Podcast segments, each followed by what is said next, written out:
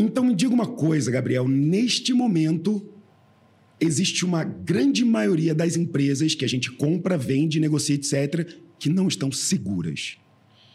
A maioria não estão seguras, ou todas não estão seguras, porque não existe 100% em segurança da informação. O quanto elas sabem que elas estão seguras ou não? Essa é a grande pergunta. E no final do dia, é, sabem muito pouco, infelizmente.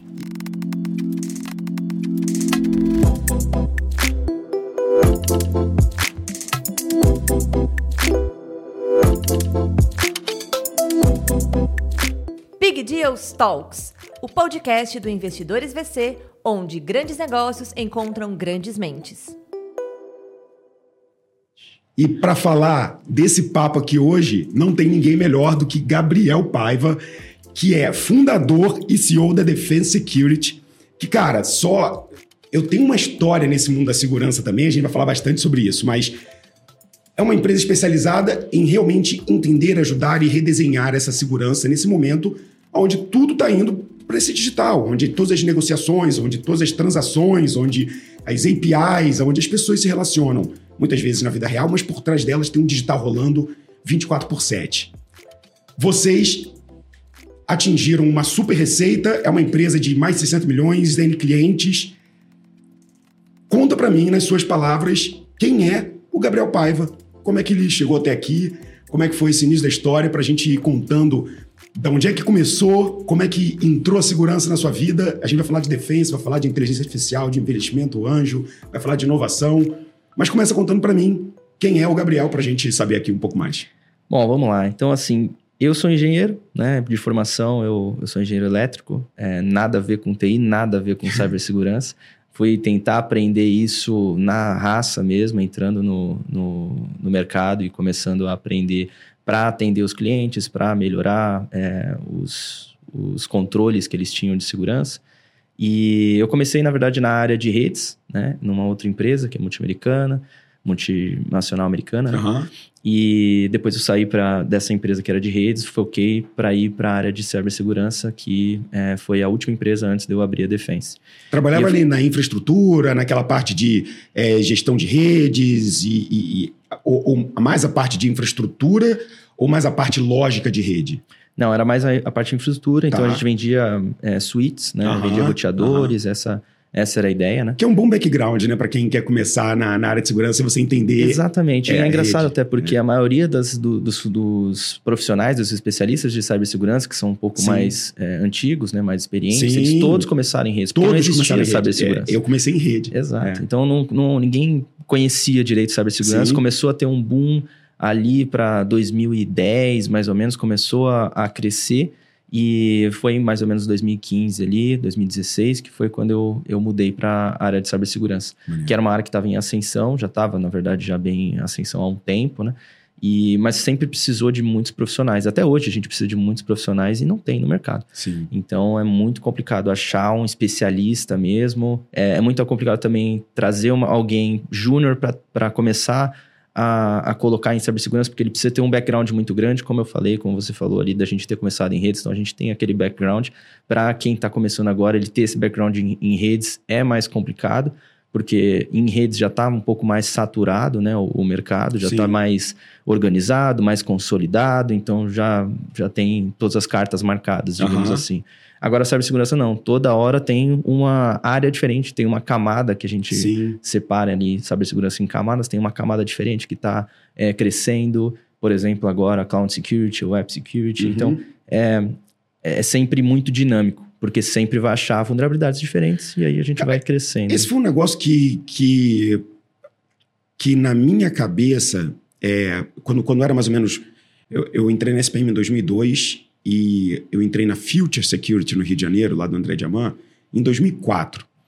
É, na época a gente vendia checkpoint, barracuda, é, single sign-on é, e, e, licença de um monte de coisa, de firewall e etc. Aeroporte e por aí vai. E eu era da área de marketing, entrei como estagiário, não sei o quê, aí depois virei o bambambam bam, bam do área de marketing, depois virei vendedor. Falei, bicho, eu quero vender.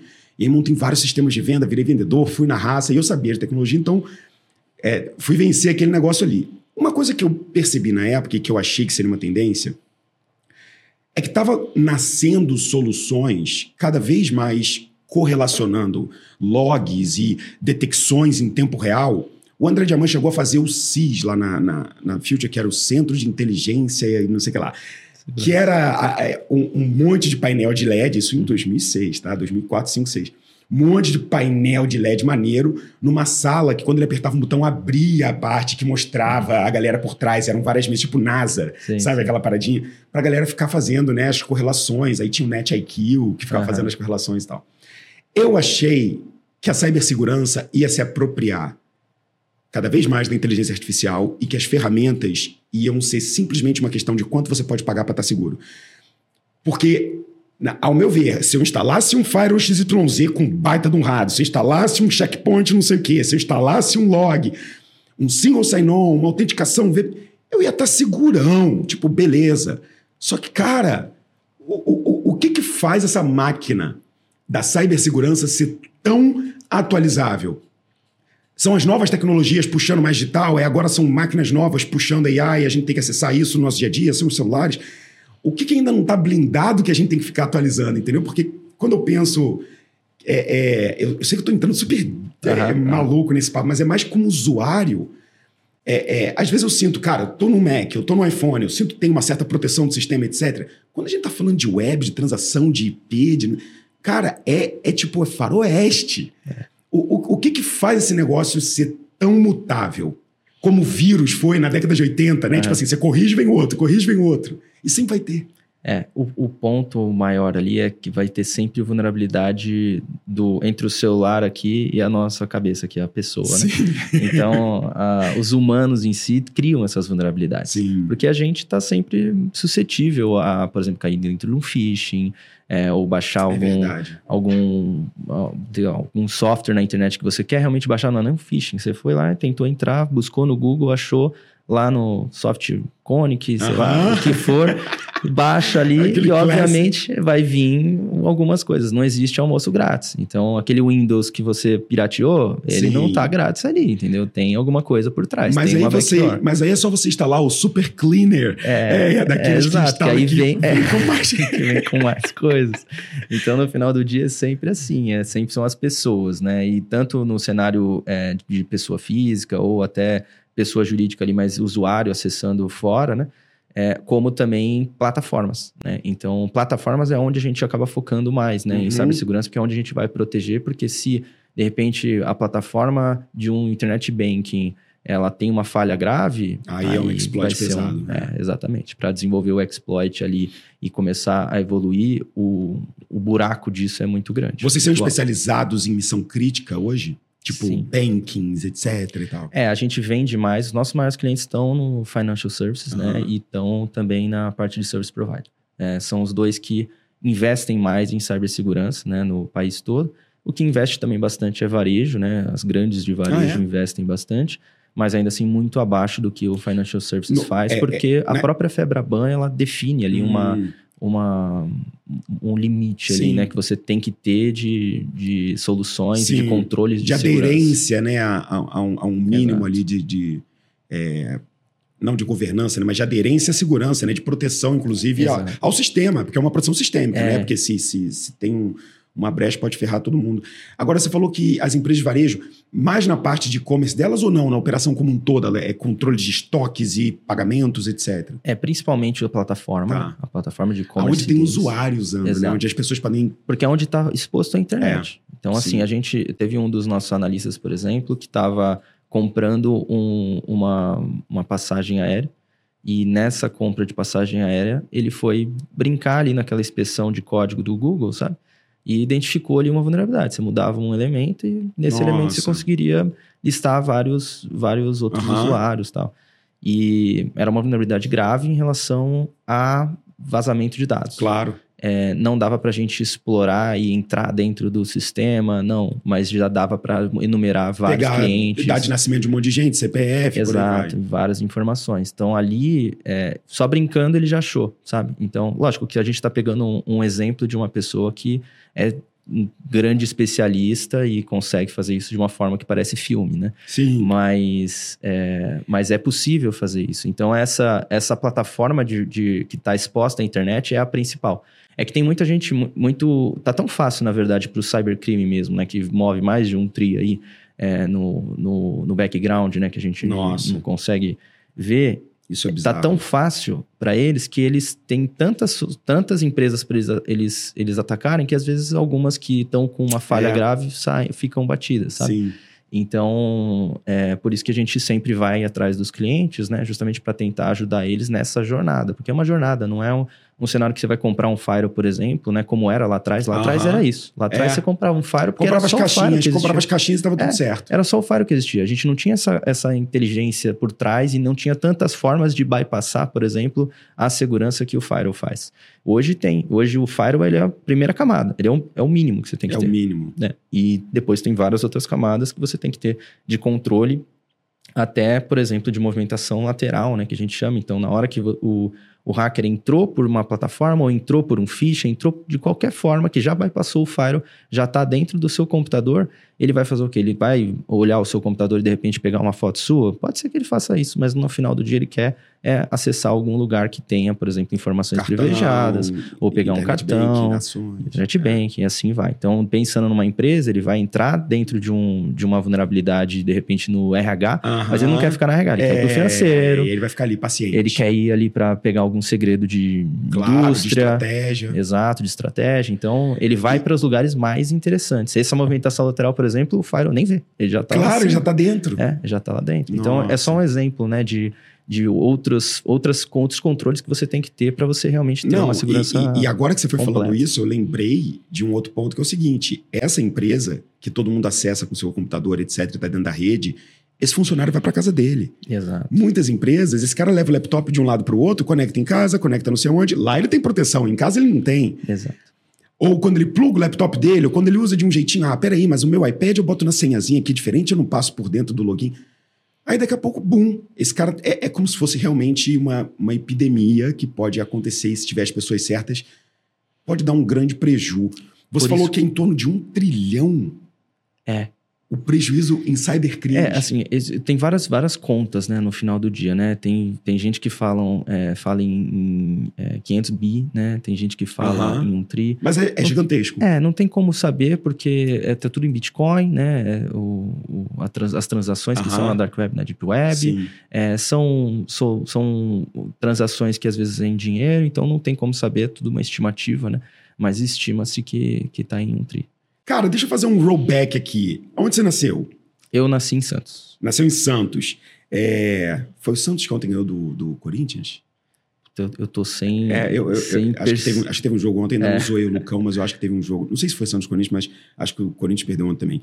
É, de qualquer forma, nasce em Santos, vai para engenharia elétrica, que você falou. Isso, isso. Aí começa na área de infraestrutura. Em que momento que você fez a transição de estou trabalhando para outras pessoas para quero começar a empreender? Já existia alguma coisa antes? Tipo, conta para mim ali um pouquinho do que, que uhum. foi esse, esse, esse shift de estou trabalhando numa área de rede para, cara, acho que eu quero empreender. De onde é que veio esse conhecimento? Veio da família? Como é que era essa estrutura? Conta para mim um pouquinho do segredo por trás do capô. Não, legal. É, Bom, na verdade, assim, eu sempre quis empreender. Sempre foi da minha, da minha veia ali. Eu nem sabia que eu queria empreender, nem sabia o que era empreender, mas eu já fazia isso, né? Eu lembro que eu brinco que minha primeira M&A foi um tapa na, minha, na cabeça do meu pai, assim, que ele tinha uma loja de videogames, era aquelas lan houses de Playstation, sabe, uhum. Xbox que tinha, e eu, eu trabalhava, entre aspas, né, é, lá dentro. Aí eles come... Tinha que testar os jogos. Né? Exato, né? eu tinha que ficar jogando com os com clientes, galera. né? O Wing Eleven e tal. e aí, Muito bom. E aí, no final do dia, eu olhei e falei, pô, tá todo mundo aqui toda hora parado, toda hora tem que sair para pegar uma coca. Eu falei, vou comprar um monte de Coca-Cola, um monte de, de fandangos e tal, e vender. Isso eu tinha 12 anos de idade. Fez a lojinha. Aí eu fiz uma lojinha ali. Aí deu certo, começou todo mundo vender, começou até às vezes a vender mais do que estava ali, do que ele ganhava em, em aluguel. Claro. E aí ele foi lá, me deu um tapa na cabeça e falou, não, agora isso aqui é meu. Pronto. E tomou de mim. foi meu primeiro M&A ali, né? Brinco, né? E, e aí eu sempre quis empreender, então eu sempre fui, fui tentando evoluir para essa parte, né? Sempre tentei, mas nunca deu certo. Eu tentei uma empresa de investimento, eu tentei uma empresa é, que era de, é, de, de saúde mesmo uhum. ali, né? Para você emagrecer e tudo mais. Também não deu certo. Mas todas as vezes que eu tentei, nunca dependia de mim tecnicamente, sabe? Eu estava dependendo de um sócio que ia também ter o mesmo, uhum. a mesma gana, a mesma fome que eu para fazer acontecer. E na defesa foi diferente, né? Então, quando eu tava já, eu já tava na área, já conhecia, já sabia fazer tudo, o que eu não sabia era a parte administrativa, ou a parte de empreendimento mesmo, né? De contabilidade, e isso eu fui aprender para conseguir fazer. Sim. Então, eu já tinha todo o, o, o conhecimento, tinha o networking para começar a, a empresa, e foi aí que, que começou a dar certo. Então, em 2020, no meio da pandemia, que foi o momento que eu fiz a, virei a chavinha ali. Então, apareceu uma oportunidade de eu fazer uma consultoria. Legal. Ela me pagava ali aquela consultoria por 10 meses, né, mais ou menos. É, dava para estender ali para 12 se eu tivesse uma apertada ali na, nas minhas contas pessoais e tal. Então, eu tinha basicamente um ano para fazer a empresa virar. E aí eu comecei a, a, a trabalhar e fazer consultoria para várias empresas. Como eu sempre atendi grandes empresas, então para mim era o, era o meu, meu minha segunda-feira, sabe? Legal. É, o meu dia a dia era atender grandes empresas. Então, eu fui conseguindo várias consultorias, as, prime... as empresas começaram a pedir para eu fazer suporte técnico também, porque gostavam do meu serviço. Uhum. E aí eu comecei a, a crescer time para começar a atender. E isso em 2020, a gente fez 600 mil de faturamento, mais ou menos, uhum. né? Então foi bem baixo, bem focado em serviço. E aí em 2021 eu consegui treinar o time para eles fazerem a parte de serviço e eu fazer a parte de vendas. Legal. Apesar de eu não gostar tanto de fazer a parte de vendas, porque eu sou muito bom para convencer as pessoas, mas eu não gosto de ser uhum. aquele vendedor de uhum. ficar indo atrás, de empurrar. De, de empurrar é. é. Que tem e que ser um pouco. Tem que ser, não tem é, como, né? É. Não, não tem como, como fugir disso. E aí, em 2021, eu comecei a focar nessa parte de vendas. E aí a gente deu um boom, né? Saiu de 600 mil e foi para 25 milhões, né? Só em 2021. E aí, em 2022, eu comecei a estruturar o time de vendas mesmo, para ter mais braço, começar a atender mais clientes e, e, e não depender só de mim. E aí, em 2022, a gente foi para 61 milhões. E esse ano a meta é bater 100 milhões. Então a gente foi crescendo muito rápido. O, começou com uma eu presa, né? Seria só eu. Uhum. E hoje a gente está com 41 pessoas já no time. Então foi, foi crescendo muito. Mas eu sempre atendi grandes clientes. Então, se você for olhar o, é, o headcount ali, né? De 41 para 100 milhões, é, é, é, muito alto, né? O nosso, a nossa produtividade, entre aspas, né?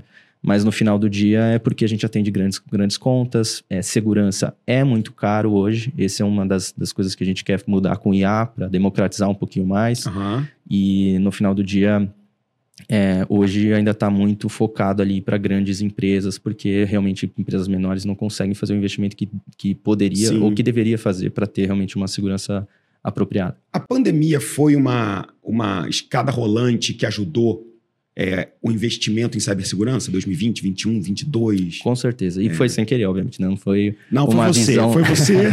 não foi uma visão do, do Gabriel. Falou, não, vou empreender porque agora vou pegar vou surfar isso. Não, não foi. Essa sopa de morcego, isso vai dar problema em cibersegurança. Mas acabou acontecendo e foi exatamente o que você estava comentando agora. Então, pensa na, na, pessoa que tem o laptop, estava no, no, trabalho, estava lá na empresa, Nossa. e aí falou, puta, agora eu vou ter que trabalhar no home office. Nossa. Aí a gente vai pro home office. Aí começou a ter um monte de incidente de segurança. Nossa. E várias empresas tendo ransomware, né? Que é aquele sequestro de dados. É. E, e foi evoluindo ali. Então, a, a, todo mundo começou a ficar muito preocupado com segurança, começou a Nossa. aumentar os investimentos e ainda mais na inflação que estava, né? Com Sim. Um, um fluxo de dinheiro aí no, no, no mercado, todo mundo começou a gastar, gastar, gastar, gastar para melhorar a cibersegurança. E aí eu fui pegando essa onda. Cara, e me diz uma coisa dessa transição de uma empresa de 600 mil, que era o iConsulting, é, para funcionários. Aí a, a, primeira, a, primeira cambalhota foi de 600 para 25 mil. 25. Aí 25 para 60, 60 para 100. Lindo. É, nessa primeira cambalhota aqui, o, o que, que foi o gap de aprendizado como founder? Porque você, você tinha já criado coisas antes, mas Nenhuma delas tinha escalado, dado certo. Sim. Você nunca tinha tido, talvez, a experiência de contratar e liderar 30, 40 pessoas e montar áreas, etc. É. O, o, o que, que foi o gap que você falou? Bicho, isso aqui eu penei, cara. Eu acho que assim, é, é, eu saí do front, né? Então acho que todo mundo que foi para gestão ou que vai para gestão um dia vai sofrer isso, né? Quando você sai do front ali de você executar, que depende tudo de você e você só tem que só parar e fazer, é, você sair e falar, tá bom, agora eu vou deixar com outra pessoa para fazer, e você vê a pessoa, você vê a pessoa que a pessoa vai errar, sabe?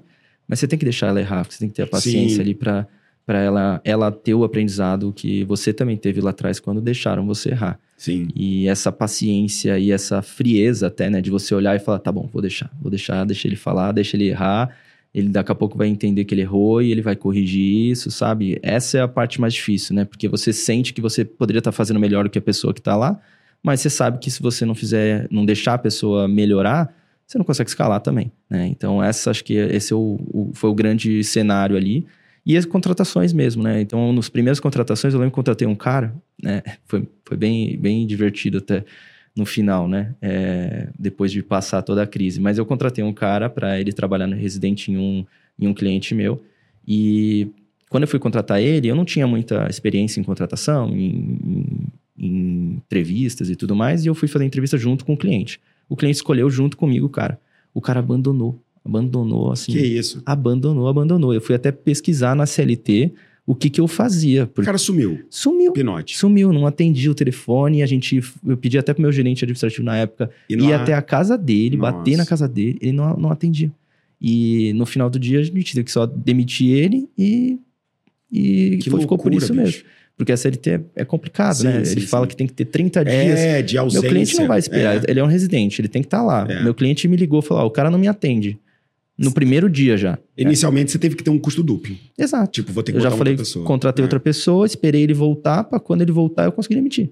E demorou uns 15, 20 dias, aí ele voltou e falou: ah, eu, eu queria sair, é, tô- vou pedir demissão. E aí eu fui ainda consultar o jurídico. No final do dia eu tinha que. Era melhor eu demitir Ele do que eu aceitar a demissão. certinho. Ele voltou dentro do prazo. Exato. É, uma vez um eu, eu- quando tinha algumas coisas que os funcionários faziam, é, eu tive um coworking, né? Não na época aqui do, do, do- do investidores, mas eu tinha um coworking e a gente tinha lá o pessoal que ajudava na limpeza, na cozinha, tal, tal, tal.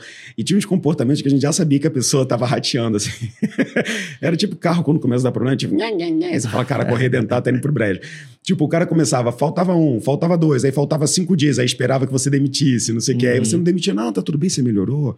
Ah, não, melhorei, tava tudo bem. Você trouxe o atestado? Ah, não, mas eu vou pedir amanhã. Cara, vinha várias coisas Uhum, assim que você vai uhum. falar, esse aí tá churnando. É, é exatamente. Então, depois, é, é, não, não tinha muito jeito. Nesse caso, ele queria, ele queria forçada, né? Queria É. assim, ah, cara, eu já. A, a CLT ela tem, tem coisas boas e coisas ruins. Algumas coisas boas, principalmente para proteger é, é, a galera que tá trampando. Agora, em compensação, bicho, pô, que dor de cabeça que às vezes dá pro empreendedor, que É. nesse caso teve que ter custo duplo para atender o cliente e não perder o contrato. Exatamente. Eu tava no começo ainda, né? Então era, Sim, era complicado. tipo, todo todo é, o problema. foi lá. Exato. É, Todo é, problema eu, eu tinha que resolver, É. eu tinha que fazer alguma coisa. Eu mandei uma pessoa do meu time que era mais júnior, né? Não era que nem Sim. o cara que na teoria era sênior, né? Mas pela responsabilidade que ele não teve, obviamente não, não era. E tive que jogar uma pessoa pra dentro e ficar é, ajudando ela lá até eu conseguir contratar outra pessoa, que não é fácil contratar também, sim, então sim. é difícil. Hoje, como é que vocês fazem para contratar? Como é que você fica com. Na verdade, eu tenho duas perguntas. A primeira é: essa, essa terceirização ou esse placement, sei lá, esse secondment, que é botar o cara lá em place, né? Trabalhando na empresa, Uhum. é, é, um, é, um, é um, um- uma, grande, uma grande linha de negócios na defense ou não? É, como acontece, por exemplo, em muitos escritórios jurídicos que têm os seus advogados dentro da empresa, Uhum. né? Que eles colocam lá, é, que eles chamam de secondment. E a segunda coisa que eu ia te perguntar era justamente isso. Em relação a, a, a, a esses clientes, qual hoje que é a principal dor e, e quem é esse ICP? É o CTO, é o CIO, é o cara de segurança? Já tem um, um Chief Security bababá que não é o CTO, é o cara só... Uhum. Quem é o, o- o clientão da Defense e, e qual geralmente é a maior dor que eles trazem, assim, né? Não abrindo os clientes, mas, cara, isso aqui eu tô precisando de ajuda, isso aqui estão fazendo ruim para mim, isso aqui eu nunca fiz e preciso. Qual que seria esse, esse ICP aí? Então, começando pela primeira, né, do- dos residentes, ela não é uma linha grande de negócio nosso, mas é de alguns, até alguns concorrentes nossos, eles focaram muito em fazer isso, né, fazer meio que esse outsourcing ali, né, para É, Era isso, outsourcing, isso. E é, não é uma linha de negócio tão grande pra gente, mas a gente faz também, porque a gente tem a capacidade de treinar também as pessoas né, de uma forma muito mais acelerada e muito mais reconfortante para o cliente. Então, Sim. de modo geral, eles acabam contratando de fora do que eles ficarem É. contratando como headcount. Geralmente é, um, é- é mais barato para os clientes grandes eles fazerem isso do que eles contratarem para dentro da Claro. empresa com todos aqueles benefícios que eles têm, entendeu? Então, Sim. é, é, é diferente. Eles geralmente contratam os caras que são já especialistas, ou gerentes, ou coordenadores, ou até seniors ali, e os outros eles vão acabando, vão, vão fazendo outsourcing, né? É, sobre o, a posição, tem a posição, a posição chama CISO, né? Aham. É Chief Information Security Officer, ou alguns lugares chamam de CSO, né? Chief Security Officer. Tá. E esses são os caras que a gente geralmente conversa mais, né? O nível executivo, e dali a gente vai entrando para os gerentes, para os analistas, para os especialistas, né?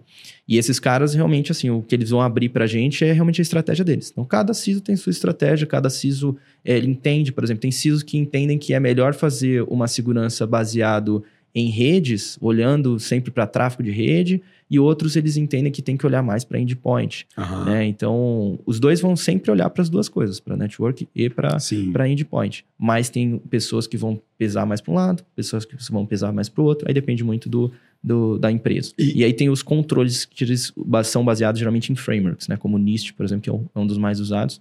É, são frameworks de segurança que você vai é, criando controles E layers, né, de, de, de, Exatamente. de segurança e procedural. camadas de né? segurança para você se proteger.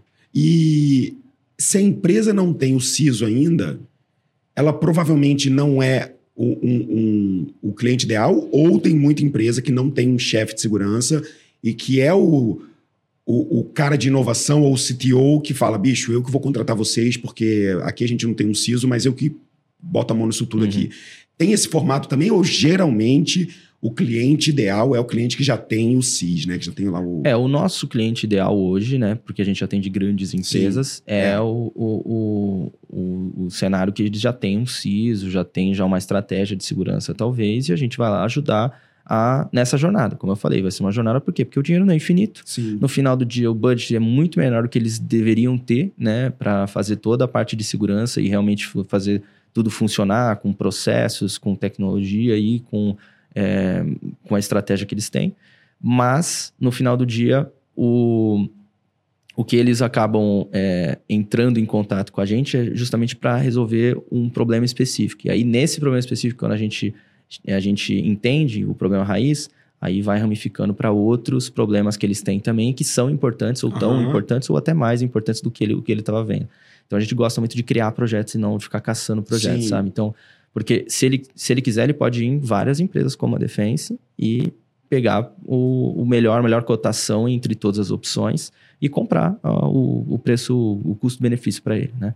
Então a gente faz realmente um trabalho de consultoria, né, Aham. junto nessa venda, uma venda muito consultiva, para a gente realmente entender toda a criticidade do negócio, entender quais são os pontos críticos, quais são os servidores críticos, quais são as pessoas críticas dentro do negócio, para a gente conseguir proteger primeiro as joias da coroa, né, que a gente chama, Uhum. e depois a gente vai para o resto do- do- dos controles, né? Então, geralmente é assim que a gente trabalha. E, e- No, no, Desculpa. cenário, no cenário de empresas menores, né, que não tem um CISO, a gente atende também, aí a gente pode atender como serviço. Geralmente a gente faz um, o que a gente chama de MSSP, né? Uhum. Que é um Managed Security Service Provider, né? Então, a gente provê serviços gerenciados. Aí é como se fosse um CISO Sim. as a service. Aí de tempos em tempos vocês fazem aquela revisitação. Aí é um CISO as a service, a Legal. gente entende ali o, o- qual é o problema do cliente e depois que a gente entende os, os problemas, a gente começa a é, atingir de novo as joias da coroa daquela empresa, mesmo que seja uma empresa menor, sempre vão ter joias da coroa e a gente vai é, expandindo para toda a empresa. A gente vai começar a entrar num tema aqui que você também domina bastante, cara. Startups geralmente são negligentes com cibersegurança, né? Bastante, bastante, infelizmente. É o lance da grana que você falou? É, o lance custo? da grana. E eu acho que tá certo, tá? In- Infelizmente tá certo. Pensando como negócio agora, esquecendo o meu lado de cyber, né? Aham. É, eu acho que tá certo. Tem que focar onde, onde vai, onde a empresa não vai morrer. Porque ela Sim. tá. uma- a startup ela tá brigando todo dia para ela não morrer. Exato. Então ela tem que crescer mais do que, a- o, que o próprio concorrente que tá lá na frente. Por quê? Porque senão ela vai morrer. Então, no final do dia, ela tem que investir aonde precisa investir para ela continuar viva. Depois que ela estiver já vivendo já acima da água, entendendo bem o que tá- aí ela começa a investir em cibersegurança e começa a, a resolver os problemas. Sim, e, e eu estava conversando outro dia com o Toledo aqui no podcast e ele me contando umas coisas da época de meio de pagamentos que teve um business deles que foi que faliu, porque não quando estava ainda no early stage, mas quando começou a dar um pouquinho mais certo, eles tiveram umas fraudes, na verdade não faliu não, foi só um, um, um BO que eles passaram. Eles tiveram assim um, um nível de fraude que um cara achou uns exploits lá que era surreal, sabe? A empresa geralmente tem a receita ali de 250 mil, 300 mil, um GMV de 3 milhões, e aí um cara no mês dá um prejuízo de uma milha, sabe Uhum, assim, que você quebra sim, três sim. meses da empresa, assim. Sim. É, e ele me contando um pouco disso, porque realmente as startups, apesar de hoje a gente nascer é, já sob camada de segurança, né? Ah, a gente está na cloud da AWS, não sei o quê. Mas no final, a construção do software, ela permite você fazer besteira ou não, independente da segurança que está lá na cloud. E eu acho que é esse o, É o esse. foco. Esse é o foco que a startup tem que ter. Ela tem que fazer um desenvolvimento seguro. É isso. E, é- É e era nesse ponto que eu queria entrar. Quando você fala do, C, do CISO as a Service, etc., não, não deveria ter um espaço para esses CTOs entenderem um pouco mais disso ou terem um CISO as a Service. É, eu não vejo eu não, não, não vejo esse produto ainda encaixando um PMF no mundo das startups, mas os CTOs não deveriam começar a, a ter um pezinho, nem que seja nível basic, Sim, eu acho que principalmente para desenvolvimento seguro. É. tá? É, pelo menos isso. Porque A bem, ele- estruturação começa às vezes é, é flawless, entendeu? Se o cara faz certinho, ele já, já nasce com pelo menos al- algumas proteções, não com idiotices de sistema. Que você entra, vê lá a, a- a rotação, numeração das páginas, você vai botando números na mão, você consegue ver listas de usuário, listas de Exato. pedidos, entendeu? Tipo, isso foi erro do cara fazer. É, e é erro de desenvolvimento, É. assim, o desenvolvedor ele não, não, não tá focado nisso, ele tá focado em resolver o problema dele, que é entregar o front-end, o back-end e funcionar, né, é, é, aparecer para o usuário, Isso. né, e ficar bonito para o usuário, é isso que ele tá Quero que focado. parem de reclamar, né? É, então ele não tá focado em fazer isso de forma segura ou de fazer isso com vários tipos de controle interno, então só você colocar, por exemplo, é, aquela ah, um, um Cloudflare ou um AF ali só direto na AWS, ele não vai resolver todos os problemas. Ele vai resolver alguns, né? um- Alguns grandes e alguns importantes, mas ele precisa fazer principalmente a parte de desenvolvimento seguro, porque o AF não vai pegar. a primeira versão da nossa plataforma, é, eu carregava todos os deals que a gente tinha feito e eu filtrava para mostrar só os daquela rodada atual. Uhum, Se você desabilitasse o JavaScript do filtro, aparecia todos os deals das últimas três rodadas. Exato. Entendeu? É claro que não tinha informação sensível do usuário, Sim, a parte sim. de CPF, etc., estava em outro lugar. Mas, tipo, é a prova de que às vezes você só quer codar, tipo assim, cara, eu não tô conseguindo resolver. Tá. Puxa todos os registros, filtra só os que eu quero agora, pronto. Ai, ufa. Aí depois eu fui resolver esse problema, Aham. entendeu? Mas no início tinha ali, cara. Se você matasse o JavaScript, apareciam 180 linhas de, de deals anteriores, enquanto eram só 30 que eu queria mostrar. Ó, um exemplo comum que tem na maioria das plataformas é login, né? Então, quando você faz o login, você entrou, já está logado dentro da plataforma, certo? É, se você muda o dentro do JavaScript o login, então mudou de Gabriel para Amuri, Aham. eu listo o que é da Amuri. Isso é muito comum. A maioria das plataformas, elas não fazem uma segunda, é, uma segunda autenticação, entendeu? Ela só faz só a primeira, entrou, logou na, já logou no sistema, você tá dentro do sistema. Nossa. E aí Se você ele- mudar o user lá, ele já era. Aí você entendi, ele não mantém o token da autenticação. Exato. Que loucura, Então, isso é muito comum. É um dos mais comuns que a gente vê quando a gente vai fazer um pen test, né? Sim. Que é um teste de penetração para realmente identificar essas vulnerabilidades. Esse é um dos mais comuns que a gente Nossa, encontra. é verdade, porque você acha que a segurança tem que ser só no, na porteira, né? É. Entrou lá dentro, se você consegue ver todos os outros bois, bicho. Exatamente, é isso aí. É, a gente falou de startup e, e- e eu acho, cara, que esse assunto é, é o tipo da coisa que a gente pode explorar N, N, em N variáveis, né? Que o quanto que as startups deveriam se preocupar não em cibersegurança, proteções, firewalls, etc., em máquinas, mas em codar pensando em cibersegurança. Como é que você consegue é, é, obfuscar os dados? Como é que você consegue ter justamente esses tokens de acesso seguro? Como é que você faz um sistema de recuperação de senha seguro? Uhum. Entendeu? Hoje com aqueles, né, verificação de SMS, verificação de não sei o quê. Como é que você faz um sistema de OTP seguro? Tem, cara, tem tanta coisa legal que dá pra fazer hoje fácil em desenvolvimento de software, tudo low code na maioria das vezes, Uhum. entendeu? Se você não faz besteira, você faz bem feito. E você investe com a gente, é investidor, e provavelmente tudo isso aconteceu depois que a Defense começou a dar certo. A Defense foi o grande big deal da sua vida, Foi, até agora. Foi, foi o primeiro. E foi ela que permitiu você começar a fazer investimentos e ampliar o seu universo executivo. Sim. Você já investiu em várias startups, mais de 10. Muitas aqui com a gente. Uhum. E algumas provavelmente fora do seu Uhum. setor, etc. O que, que você procura mais hoje? Tem Está muito relacionado à cibersegurança? Está mais relacionado a só negócios SaaS e digitais? Ou você gosta de diversificar justamente se eu mando bem na segurança aqui, eu até gosto de olhar algumas coisas para o meu core aqui do negócio. Mas eu invisto em outras áreas que não tem é, nada a ver com cibersegurança porque eu acredito na inovação. Como é que é o, o Gabriel, o investidor, é, agora com com cabeça de quem construiu o próprio negócio, viu é, é, é, as coisas dando errado e depois dando muito certo, as dores do crescimento, mas também viu as falhas lá atrás, quando empreendeu em coisa que não deu certo. Como é que é esse, Gabriel, analisar empreendedor e negócios que estão começando? Então, eu sou apaixonado por empreendedorismo, apaixonado. E aí eu, eu tento até fugir. Quando as pessoas, ah, tem uma ideia. Hoje eu tô tentando fugir, porque eu sou muito fácil de convencer quando a ideia é boa, sabe? Uhum. A ideia é boa, o fundador é bom, porra, já fico Você já gosta. apaixonado Uhum. ali, já querendo ajudar, querendo, é, de alguma forma, fazer acontecer, sabe? Porque eu olho e falo, puta, essa ideia vale a pena, vale a pena gastar tempo. E às vezes eu nem tenho mais tempo hoje, né, pra, pra conseguir ah, fazer tudo que eu quero. Ouviu, né, galera? Tá facinho, tá facinho. Só chegou com a ideia boa, mandou um papo. E, e eu não tenho tempo, às vezes, pra fazer. Sim. E eu vou lá e, e quero fazer, pelo menos ajudar. Então, às vezes, eu entro como advisor, pelo menos. É o melhor ajudar. jeito de você É. se tornar investidor é você ser um bom advisor, né? Porque você conhece o negócio por dentro. Se você gostar, você bota grana. Exato, exato. Então, é, eu tento ajudar de alguma forma, pelo menos, sempre quando eu acredito muito no fundador e na ideia. Legal. né? Isso quando tá bem em early stage. Quando a empresa já tá mais, mais organizada, eu geralmente até envio para vocês, até para vocês analisarem Sim. junto comigo, porque Aí a gente Aí entra mais em tração. é, aí vai fazer do dias é. e tal, e, e vai entrando mais a fundo. Mas eu invisto em todos os setores, eu não tenho nenhuma. Na minha tese em Legal. si, é, é a tese é de.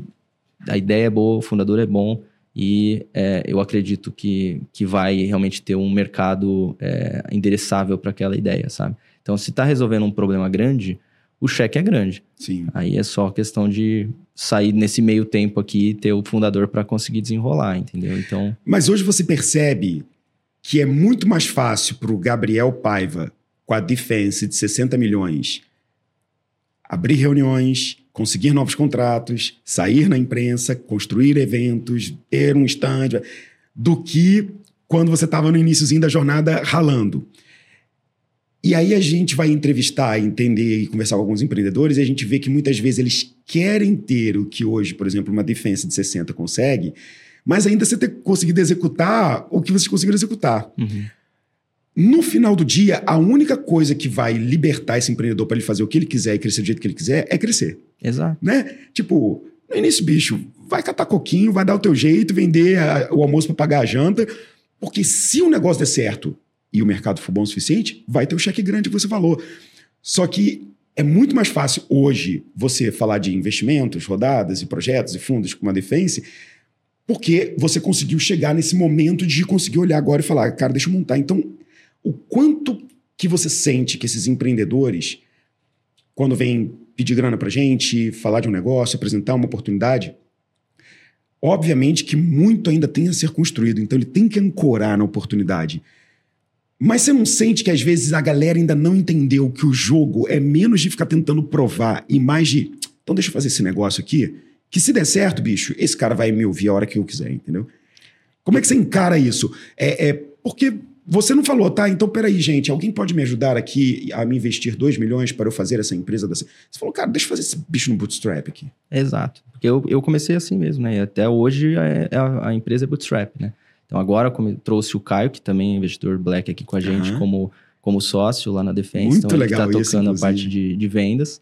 É, mas no final do dia, eu comecei do zero, sem investimento nenhum, e fui crescendo. Então eu tinha que só executar. É Sim. isso. Então eu tinha um plano, tinha. Mas o plano deu certo? Não deu certo. E não vai dar certo. Nenhum plano vai dar certo em si. É, você tem algumas estratégias que você tem que focar ali, mas o plano mesmo tático provavelmente não vai dar certo e você vai ter que se adaptar no meio do caminho.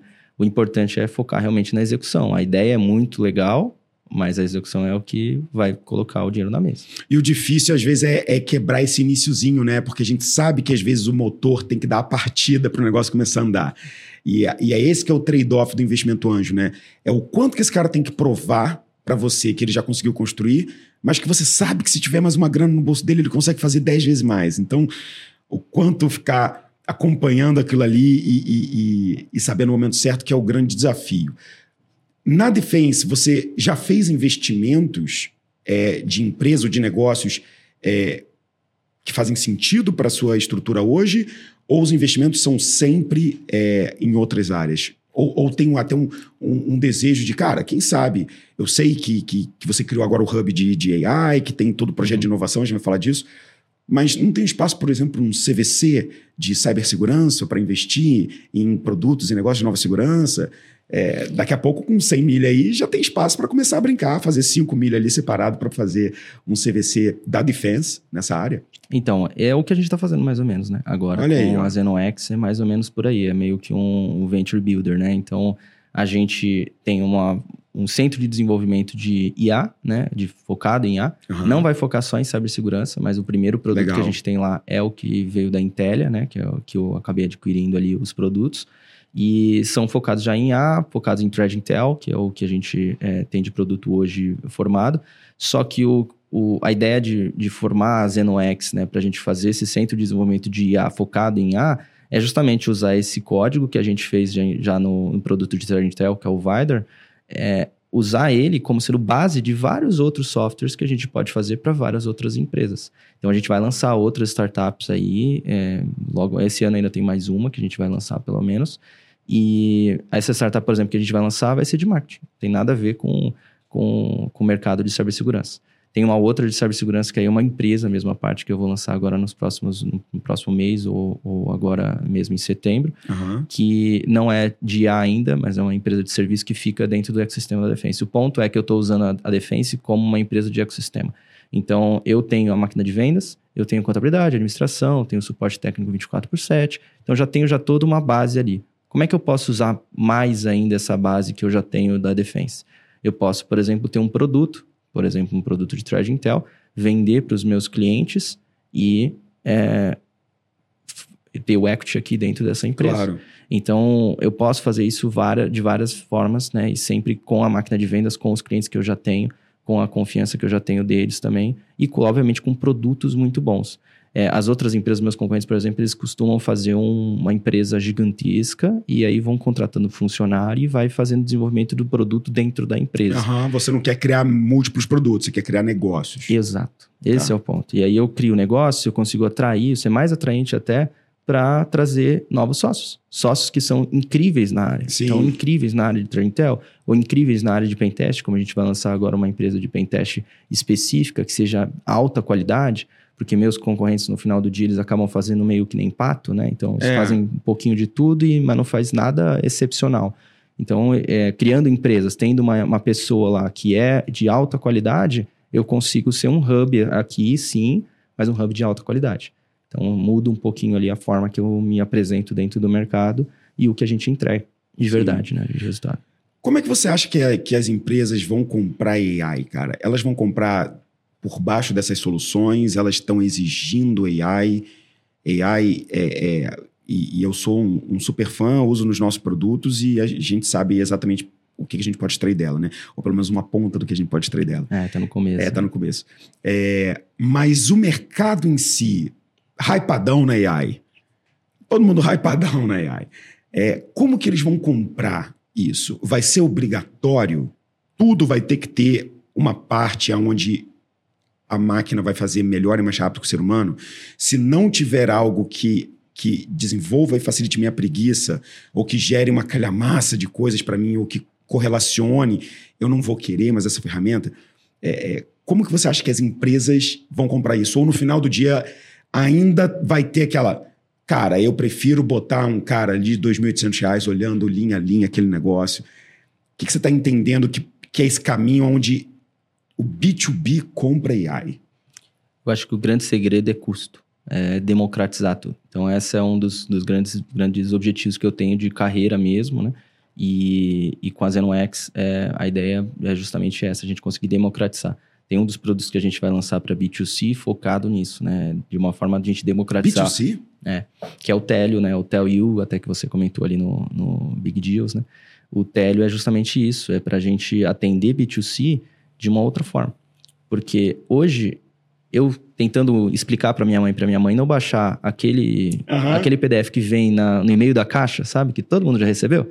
é, ela, não- ela vai lá e clica e baixa. Não adianta. Ela vai sempre fazer isso. E mesmo a gente que já sabe que é um phishing, às vezes você tá num momento ruim, num dia ruim, tá, não tá muito bem da cabeça ali Aham. naquele dia, você vai clicar e você vai acabar caindo dentro de um phishing. né? E o Telio é justamente isso. É para a gente conseguir prever antes de você clicar. Então eu já vou te avisar antes. Você entrou lá no seu browser e viu o e-mail e tá lá o e-mail, o Telio já vai te avisar ali e falar, ó, esse, esse e-mail aqui é muito muito estranho, Hum. é, tem uma grande ameaça provavelmente por trás, não baixe. É browser-based. É, Maneiro. esse é um browser-based e depois a gente vai lançar mo- a, a versão mobile, né? Que ainda está em Maneiro. desenvolvimento. Mas essa é a ideia de democratizar, sabe? Porque hoje já, já existe isso, só que existe em grandes empresas. É, não usa IA, né? Geralmente é um, é um motor de regras, a gente está usando IA já para fazer isso. Então fica muito mais assertivo, né? Com menos falso positivo, falsos positivos. E o outro ponto também que tem muito para executivos, né? Que é uma análise de dark web, deep web mais profunda. Não essas que a gente vê acaba, acaba vendo nos próprios apps aí, no próprio celular da Apple, tem no, no, no Android também. Aham. Mas uma realmente mais profunda, entendendo ali e vendo todos os fóruns, fóruns de grandes grupos hackers. Então a gente já está inserido e a gente faz isso já para grandes empresas e para grandes executivos. Ah, entendi. O Télio, ele vai trazer isso para a pessoa comum. Então, você, por exemplo, é, ou sua mãe, ou seu pai, ou seu irmão, ele vai poder ver tudo que vazou de dados na Dark Web na Deep Web. Se tiver alguma citação sua de alguém buscando informações de amor e pinho, você vai saber. Maneiro. Então, é, esse, isso que é hoje, hoje é muito focado para executivos de grandes empresas, a gente vai tentar trazer isso democratizando. O Ethereum, inclusive, vai ter uma versão free, já que vai ser sensacional, que já vai dar para todo mundo usar e já todo mundo ter bastante, bastante conteúdo ali, né? Bastante informação, bastante inteligência Sim. sobre as ameaças que a gente tem dentro da, dentro da Search Web, Dark Web, Deep Web e em cima de fraudes que podem acontecer com os nossos nomes e nossos CPFs e assim mais, e assim vai, né? Então, O, o próprio Serasa até ele lançou. é, sempre fez, né? Aquela busca do CPF, Uhum. não sei o quê. E agora, recentemente, ele tá buscando dados vazados. é, é, eu não lembro se é do, do, do- do PJ ou se é do PF, mas eu, eu sei que ele, ele, ele me deu um alerta outro dia sim, sim. de que alguma data, alguma coisa minha apareceu em algum lugar aí. Ou seja, isso foi o suficiente para me fazer querer pagar parada. Ou seja, você realmente está entrando num, num lugar onde as pessoas têm medo, né? Exato. É. O segurança é isso, né? No final do dia, né? A gente não vende é, o, o, o travesseiro da sua cama que você vai dormir tranquilo, você vai vender o medo, né? É, e aí é. a pessoa vai entender o, a, E as tem histórias e reais, entrar, bicho. é. Tipo, na minha família, já teve gente que caiu em phishing e perdeu grana. sacou? Exato. Tipo, isso acontece toda hora. Então isso é muito comum, É. é. assim, a IA ela vai trazer a, a democratização disso. Eu não conseguiria fazer o que eu estou fazendo agora é, sem a IA. Com o IA eu consigo democratizar isso e, e passar para todo mundo. Sem IA eu só faço um valor muito alto e só os executivos vão Sim. conseguir pagar. Sim. Então, é, a IA, ela, eh, voltando ao que você estava falando sobre o mercado, o que, que, ela, o que, que vai definir ali de, das pessoas comprarem? É o custo. O custo vai diminuir drasticamente. A gente não precisa mais de pessoas para executar muitas das, da- das tarefas que a gente precisava fazer. Então, dentro, por exemplo, de Thread Intel, geralmente você tem uma, um exército de N1s, que a gente chama, que são analistas nível 1, só para fazer triagem. Aí depois que eles fazem a triagem, eles jogam pro N2. O N2 faz outra triagem. Depois que faz a triagem do, do nível 2, aí vai, começa a ir para relatórios. Sim. Então isso é tudo manual hoje. Todas as empresas fazem manual. Aí, a tempo- gente está fazendo tempo com hora IA. homem, aí fica caro. né? Exato, a gente está fazendo com IA. Então isso, de forma geral, a gente vai economizar muito e a gente consegue diminuir o nosso custo e diminuir também o valor para os clientes. E a gente consegue democratizar. Então isso vai acontecer para todos os, os, os mercados. A gente vai acabar é, os, os principais é, os principais setores que tiver muita pessoa executando tarefas que a IA consegue executar, é, vai ser, vai- vão ser onde, onde vai ter, onde vão ter várias transformações Sim. grandes, entendeu? Sim. Principalmente quando você tá. Quando você consegue oferecer com AI uma coisa que tem um nível de assertividade bom. Talvez não tão ótimo quanto ter 50 pessoas olhando para uma tela na sua frente, mas se você já garantir a segurança que o outro tem zero, o cara provavelmente vai no zero, não vai você, né? Tipo, se já tiver um nível de dificuldade ali, você já tem um nível de dificuldade, já tem uma mureta. É, mas eu acho que assim, de modo geral, e eu já vi bastante isso, é, a assertividade da IA vai ser muito maior do que 50 Sério? seres humanos. né? Caralho. 50 seres humanos vão errar mais do que a IA, porque 50 seres humanos têm falhas também, vão estar em dia ruim, vai estar. Sim. Então, vai, não é que tem 50 fazendo um em escada do outro, todo mundo vai analisar a mesma coisa, cada um tá analisando uma coisa. É, é. Então, um errou, acabou. É, é. Entendeu? Então, no final do dia, a IA, ela não, não tem como ela errar. Ela não descansa. É, ela tem até alguns cenários que é até interessante de falar. que Aí é ela levanta o alerta e chama o, o, o- o humano. É, que ela tem, tem a um, alucinação, né? É, não sei se você já viu sim, já sim, de, sim. de alucinação de IA. É muito legal, é um tema Sim. complexo, né? Mas é muito interessante. É, mas aí é um problema de desenvolvimento ali que você vai fazer com o seu dataset é, do seu modelo, na sua modelagem de IA, né? Sim. Deixa eu te perguntar. É, a gente está entrando no, no, no nosso, no nosso último bloco do, do podcast e eu ainda tenho algumas perguntas para fazer para você. A primeira é como que você vê, já que você investe em startups e você sabe que no mundo das startups a gente investe, ajuda esse empreendedor a crescer, ele capta próximas rodadas, ele vai captando grana, crescendo até que vem um evento de liquidez. O que é um evento de liquidez na vida de uma defense, por exemplo? Porque é uma empresa que é, cresceu absurdamente nos primeiros anos, que está dobrando agora de novo. É, como é que esse mercado é em M&A? O, o movimento que você fez de M&A, de trazer é, é, uma empresa agora para ter um sócio aqui também do, do Black, é um movimento de consolidar mais esse mercado? É menos vender e mais adquirir novos negócios? Mas lá na frente, qual é o big game? É, é, qual que é o, o, o, como é que como é que é esse o, o, o, túnel qual a direção desse túnel defense tipo ser maior empresa de cibersegurança mundo ou cara a gente acredita que é, esse mercado é um mercado que está passando por consolidações a gente quer fazer parte disso no futuro pode vir uma grandona consolidar a gente já sabe que isso acontece também. Como é que você enxerga? Eu vivi é, na, na, na minha experiência 2004 na Future o, o exit do André Diamant que vendeu para aquela empresa que era com. Não vou lembrar agora. Mas ele fez um exit, vendeu a Future na época por 17 milhões de reais. Era outros tempos, né? 2006, etc. Mas foi um baita de um exit e era uma empresa que tinha os seus 40 e poucos funcionários.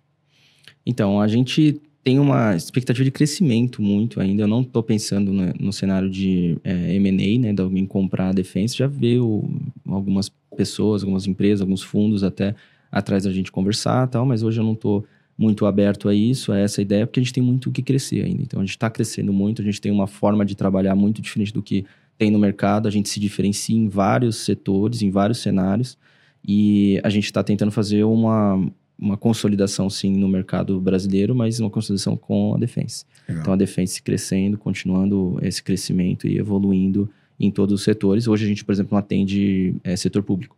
Então, o setor público é um, é um, é um que eu deixei de lado, uhum. não estou atendendo, estou focando em privado e é, focando em, em, grandes centros ainda. A gente não foi tanto para os outros centros. Então, é, eu tenho, a gente tem muito a crescer ainda aqui no Brasil, se consolidar cada vez mais e depois a ideia é ir para fora. Então, o próximo investimento que a gente deve fazer é para ir para os Estados Unidos e para ir para a Europa.